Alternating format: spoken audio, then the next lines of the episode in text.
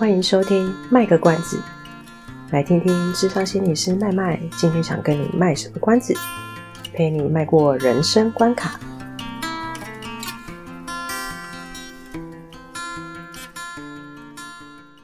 大家好，我是麦麦。Hello，大家好，我是阿猫。欢迎收听卖个关子。好，大家还记得上一次我们就是有提到的。咨商这件事情，大家还记得多少吗？上一次我们有访问了一下麦麦心理师，关于咨商的一些入门的疑惑，就是什么样的人需要去咨商，哪边可能会有心理咨商的服务。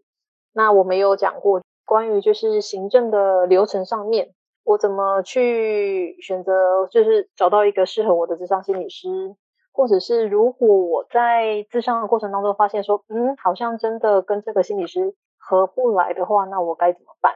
就是如果大家需要再复习一下的话，可以去听之前的那那一两集。那今天呢，我们要进到一个非常重要的一部分了，就是当我们进到资商里面去之后呢，我们想要跟麦麦请教一下，呃，大家都会有一个一个疑惑，资商其实它跟聊天不一样嘛，它不就是聊聊天？如果我跟我朋友聊天的话，是不是也也差不多啊？我为什么要多花一个钱，然后去找一个人听我说话？这个价值在哪里？好犀利哦！突然觉得有点犀利。可是这个其实真的也蛮多人会问过我的，到底智商跟聊天有什么不一样？我我自己会这样解读啦，就是智商它。聊天的话，当然也会做到说，哎，我们找朋友聊天，然后他很认真在听我讲，然后他会安慰我，他会同意我。嗯。但是智商，他其实我们前面两集有讲过说，说他其实有点像是说，我想要去自我探索，或是我有一些我我我想要更深入探讨的议题。朋友之间，他容易会，或者说家人之间，他容易会因为认识的关系，我们彼此是认识的，然后然后那个讲出来的东西就会不那么。就会被我们的交情给影响到。哦，你说因为角色，因为关系，然后可能会影响到判断，客观吗？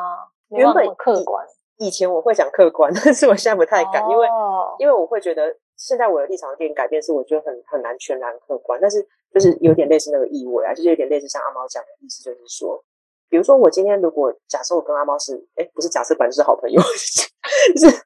原来我今天 不是 没有，不是那个意思。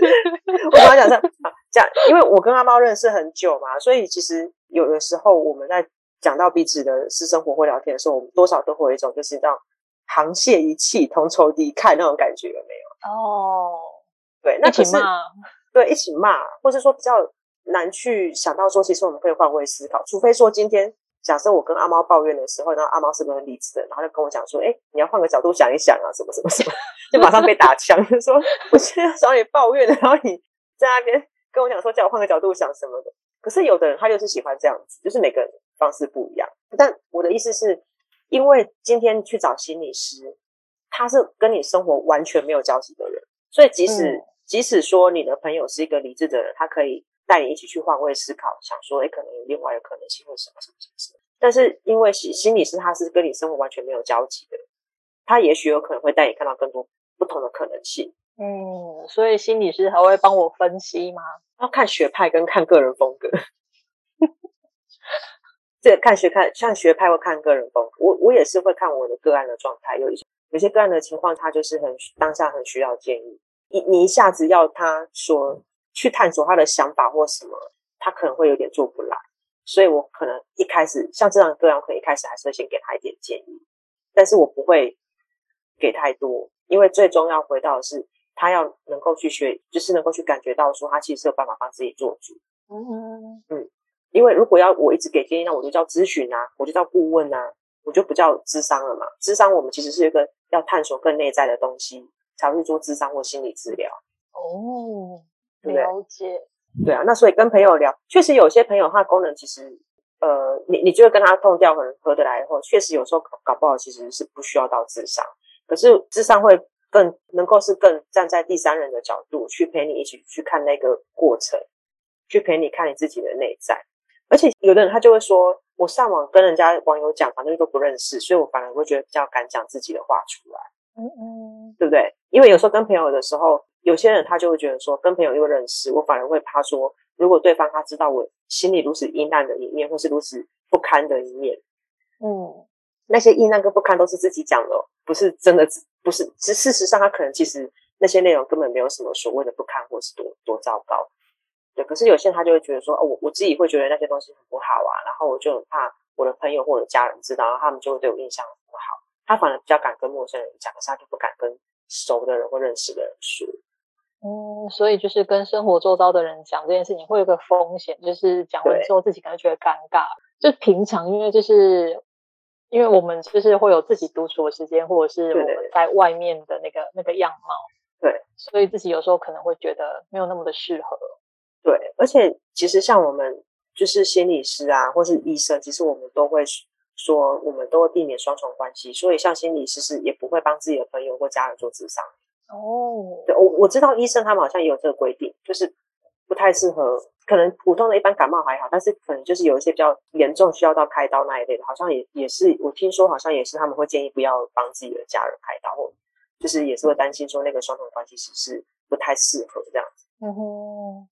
了解，好，那接下来呢，我们还有一个问题也很好奇的，就是现在其实慢慢大家对于咨商有呃一些比较基本的了解，但是我们都还是会想说，到底为什么智商会这么的贵啊？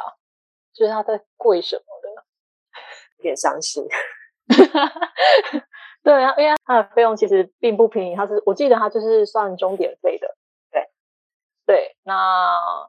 大家普遍有这样子的意识，就是觉得说，哎，其实我可能需要智商，可是，呃，没有钱的话该怎么办？好实际的问题，非常的实际耶。就是我有需求，我发现我需要，但是我没有钱，我没有办法否认了，因为我觉得事实上也是，确实我听到很多人他想咨商但没有去，也是因为这个原因。然后你说他为什么会这么贵？没有钱怎么办？呃，那两个问题，嘿，对。就是我刚讲的，就是那两个问题。我我知道在学校体系里面，学校是有可以第三方付费，对对，可以可以免费去咨商。到大学，所以如果就是有有大学生在听的话，你们可以善用学校的资源。等你踏出学校之后，你得自费了。我我要澄清一件事情，就是在学校里面其实不是免费使用，而是有第三方付费，就是有人帮忙付钱吗？对对对对对对，那。为什么为什么会有人帮忙付钱？只能说学生身份还是有保障。对，我们会希望给学生一些福利或什么的，就是照顾到他们的健康，所以就会有一个所谓的第三方付费的这件事情。那如果说出了社会之后有没有第三方付费的机会，也是有，对，就是也是有，但那个方式，我想可能机会不是那么多啦。我我在猜啦，因为这个这个制度不是我去设的，但是我在猜有可能会觉得说，呃，出社会我们会假定说他是有工作经济能力，那学生他是真的比较没有经济能力的，所以就会就会提供这样的一个服务，疑似免费的服务这样啊，但是它其实不是免费的。好，那智商费为什么要那么贵？其实智商，呃，我不知道大家对前两集有没有印象，我们有讲到说，其实一个心理师的养成。他如果是真的本科系出身的，他其实他的养成跟培养一个医生的年限是那个需要花的时间其实差不多的。嗯，对，也是说，我们看起来好像在聊天的东西，因为现在现在有心理师的影集越来越多嘛，不管不管你看国外的或者是台湾的戏剧，或是韩国，就是都有在演。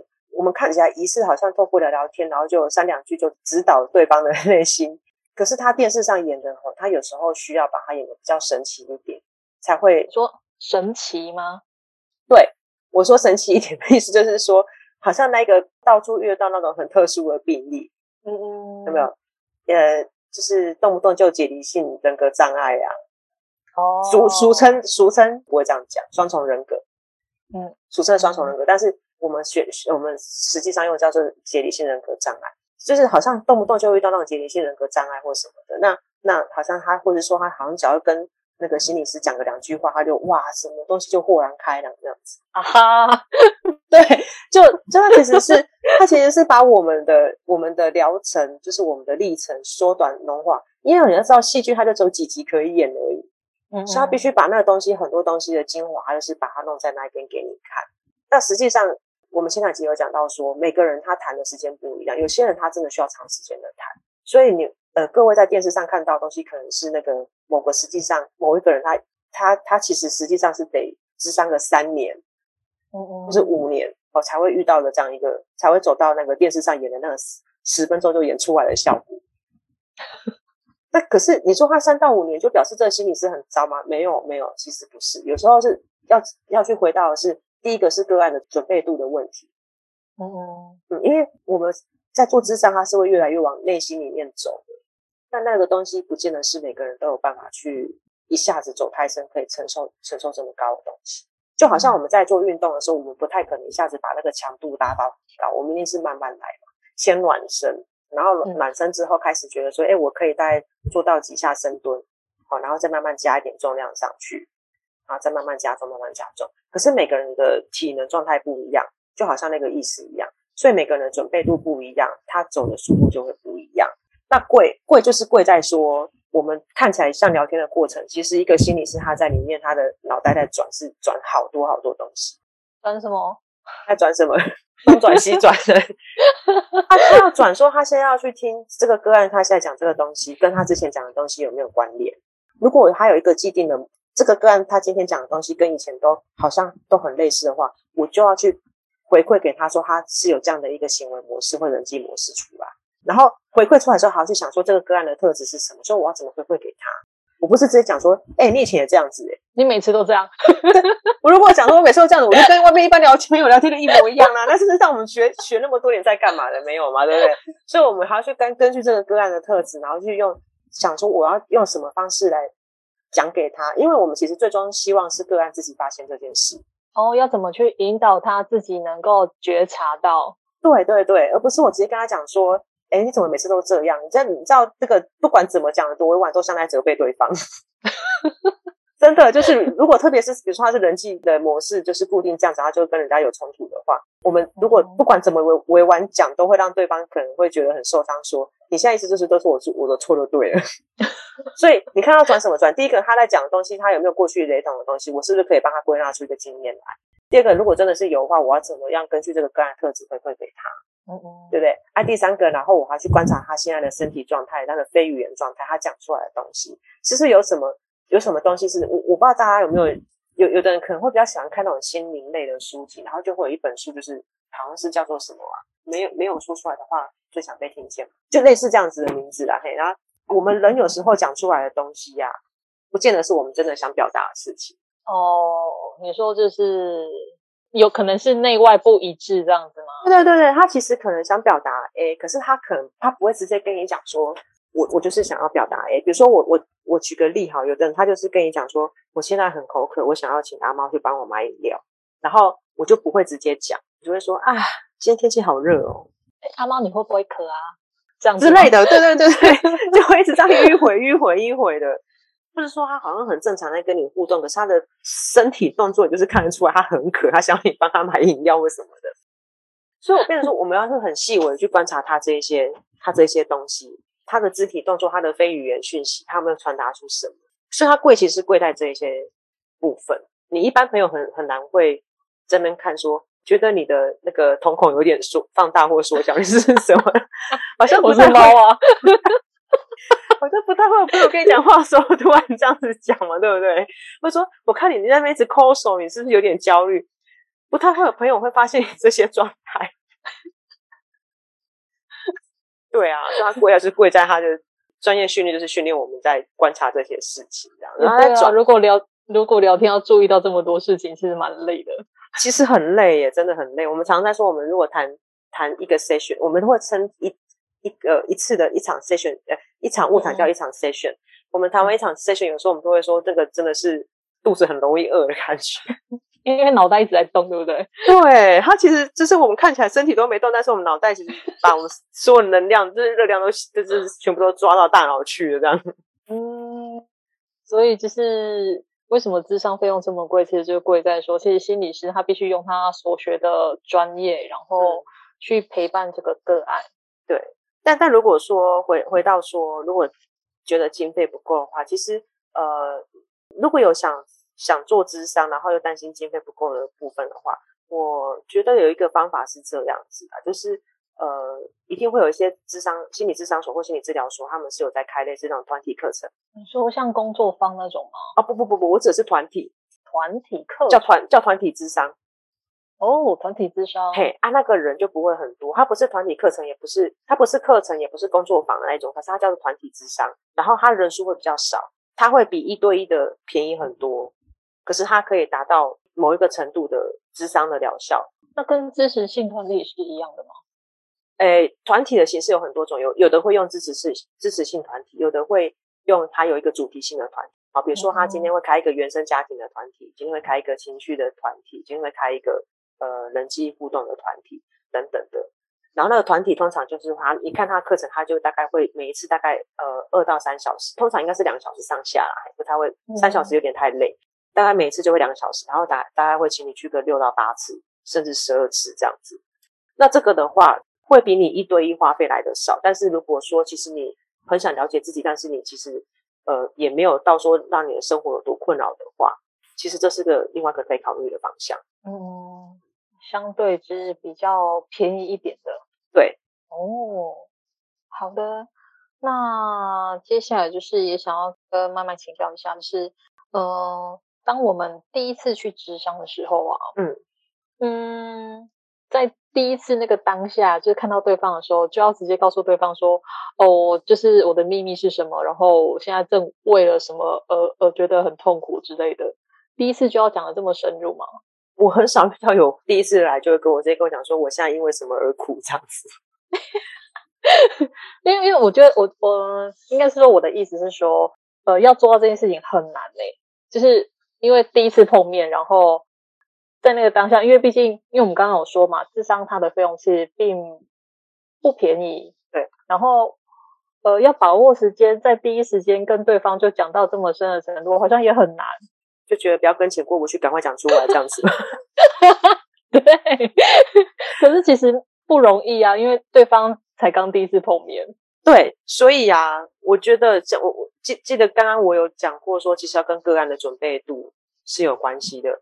如果今天你已经决定要去咨商，我觉得这已经就是一个踏出去很大的一步了。是不是要第一次讲那么多？我觉得如果你心里面确定说真的没有准备好要讲那么多，就先不要说。讲到你能够接受的范围就好。嗯嗯，因为如果今天你都决定要去了，那想必你一定是有想要帮助到自己，或是想要去多了解自己什么，或是想要去解开什么样的答案等等的，对不对？那不管怎么样，这个东西一定也是做了好久的考虑才决定说好，踏出这一步，然后去去预约，然后走到智商室里面去，这个就已经很不容易了。那如果你觉得说再讲太多我会不舒服，你就要尊重你自己的心意。嗯，我像我自己个人，我都会习惯跟个案讲说，我等一下要问你一些东西，因为我想要更了解你，因为他都来了嘛，我当然就会讲说，我我因为我还需要再多了解你一些。那如果我有问到一些你觉得你现在还没有准备好要讲，或者是说你觉得我的问法你不太舒服的话，你随时要跟我说。嗯，对啊，所以第一次是不是？哎，也是有人真的会第一次，然后就直接告诉对方说：“我跟你讲，我现在议题是什么什么什么什么，然后我要谈什么什么什么什么，然后我以前是怎样怎样怎样怎样。”我必须承认有，有有有，真的有这样子的人，嘿啊！但是是不是每个都做到这样子？其实也不一定。嗯，所以觉得我有个别的差异，还有个别的需求。对对对，但是确实不需要在第一次的第一秒就马上 做出这件事情。OK，对，好的，那就是呃，随着每一次的咨咨商嘛，其实会。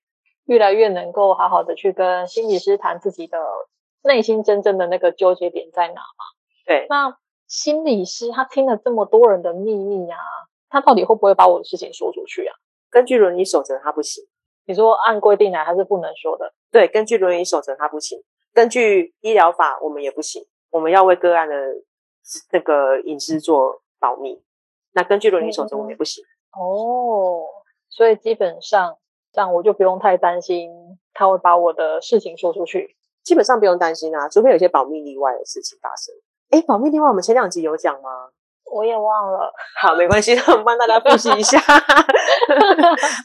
保密例外就是呃，因为我们刚刚有讲嘛，不管不管是法律上或是伦理上，我们都会说，其实我们我们有义务要去为来谈的人守住他的秘密。因为就像刚刚阿猫讲的，他今天都愿意来来做智商了，这其实可能是心里面一直都很没有跟别人讲过的东西。我我我光是要来到这边跟心理师讲的那个瞬间，都觉得很。很困难的，那如果还被讲出去，当然就更不好嘛，对不对？那可是有些保密例外，是我们不管是呃，假如以后有人真的有机会去做智商的话，一定也会听到这个类似的东西，就是有一些东西是法律规定我们一定得通报的，像是什么？我都会简单讲，就是有人会被伤害的时候，啊，因为他的例子就有很多，哎，比如说自杀伤，哎，我是不是要卷舌？嗯、大家会听得出来？还是你要分开说？比如说自杀或自伤。就是我自我伤害的行为啊，哎，好难讲。就是比如说我自我伤害的行为，然后或者是有人会被伤害的时候，嗯、有人会被伤害，但是我们不希望我们自己的个案会被伤害啊。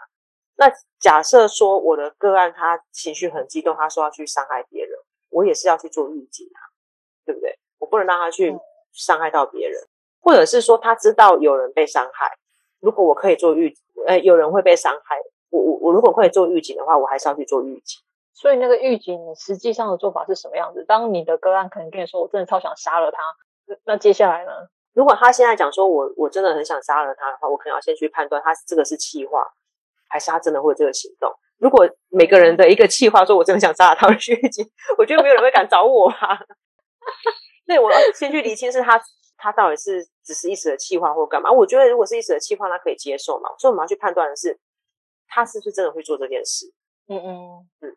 然后保密例外还不止这些，比如说还有呃家暴、亲密关系暴力，嗯，诶，大家可能要理解家暴跟亲密关系暴力为什么要分成两个不一样的东西，是因为有一些是他可能是伴侣关系，他并没有正式的婚姻关系，哦，可是他他还是被另一半给暴力相向这样子，不管是肢体的或精神的。嗯、可是以前因为没有特别去做亲密关系暴力的部分，所以很多人他因为没有实质的婚姻关系，他就被。被暴力对待了好久，然后就是没有办法获得有效的协助，所以后来特别也就是再加一个亲密关系暴力这样子，哎，那个儿少保那个什么，呃，虐待儿童或是虐待老人、虐待身心障碍者这一类都是会特别就是法律特别规定说，我们就是依法我们就是得得通报的啊，还有还有性侵这一类的，有人被性侵了，那在学在学校的话就是性骚也算。对，这些都是法律规定一定要通报的。呃，但但是像我的做法，我通常都会跟对方讲说，因为我一开始就会讲说这些都是要通报的，所以在往后的物谈当中，如果他真的有讲到这一类的事情，我就会再提醒他一次说，哎，这个我们一开始有讲过，这个是法律规定的通报事项。然后通常多数对方都会觉得不接受，那我就会再跟他澄清说，可是因为我们刚开始就讲过说这是需要通报的，然后去了解说他觉得他今天这件事情被通报，他的担担心的点是什么，他顾虑的点是什么。嗯，哦，所以基于规定，就是你们还是会有一些特例，就是了。呃，对，这是法律规定的啦。那事事实上也是啦，因为如果今天说有人说他就是他就是家暴的受害者，或是他是家暴目睹而未满十八岁的话，嗯、那确实这。已经不是他来跟我坐在这边一个小时、一个礼拜谈一小时就可以解决的事情。我我真的需要其他的资源去帮忙进去介入一下这件事情，怎么样让他是可以有一个比较让他觉得更安心的环境在生活。嗯哼，对，会需要外单位的协助这样子。哦，了解。好的，今天因为时间的关系，然后呃，刚刚就是妈妈已经告诉我们了关于智商，就是它跟聊天有什么不同，以及呃，智商的费用为什么。会比我们想象中的还要就是很不便宜，然后以及就是智商其实有它的会做到保密，所以大家其实也可以嗯放心，就是当如果三千万个心，我以为我要拿三千万才够，可以放三千万个心来，就是对大家对于这件事情其实可以相信专业，呃，如果你觉得自己是有需要的话，你也可以相信心理师他。能够秉持他的专业，然后好好的陪伴陪伴我们自己这样子。是，那就是呃，我们今天呢就先到这边。那如果大家对于智商呢有一些其他的疑惑或想法的话，也欢迎就是呃再回馈给我们这样子。